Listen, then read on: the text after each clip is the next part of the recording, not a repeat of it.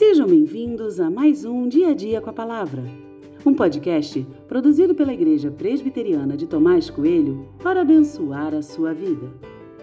O título de hoje é O Maligno Joga Sujo e tem por base o texto de 1 Reis 21, 9 e 10, que diz: E nas cartas ela escreveu o seguinte: Anunciem um dia de jejum e tragam Nabote para a frente do povo Ponham sentados na frente dele dois homens malignos que testemunhem contra ele, dizendo: Você blasfemou contra Deus e contra o rei. Depois levem-no para fora e o apedrejem, para que morra.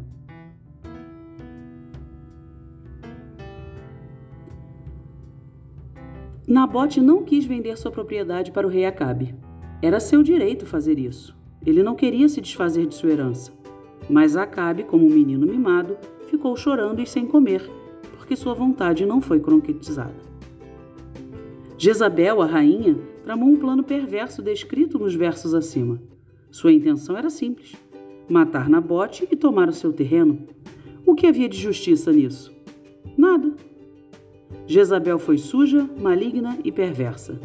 Mentira, manipulação e assassinato foram apenas algumas de suas estratégias para conseguir o que queria.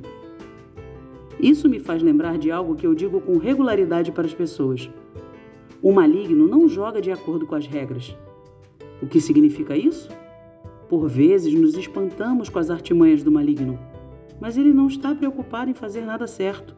Para ele, tanto faz mentir ou matar. Não há problema em agir assim. Independente das intenções e ações do maligno, precisamos nos manter firmes como discípulos de Jesus por isso, prepare-se para uma luta onde só você faz o que é certo. Nunca entre no jogo do maligno. Não ceda, não colabore. O preço pode ser sua própria vida, mas não há outro caminho.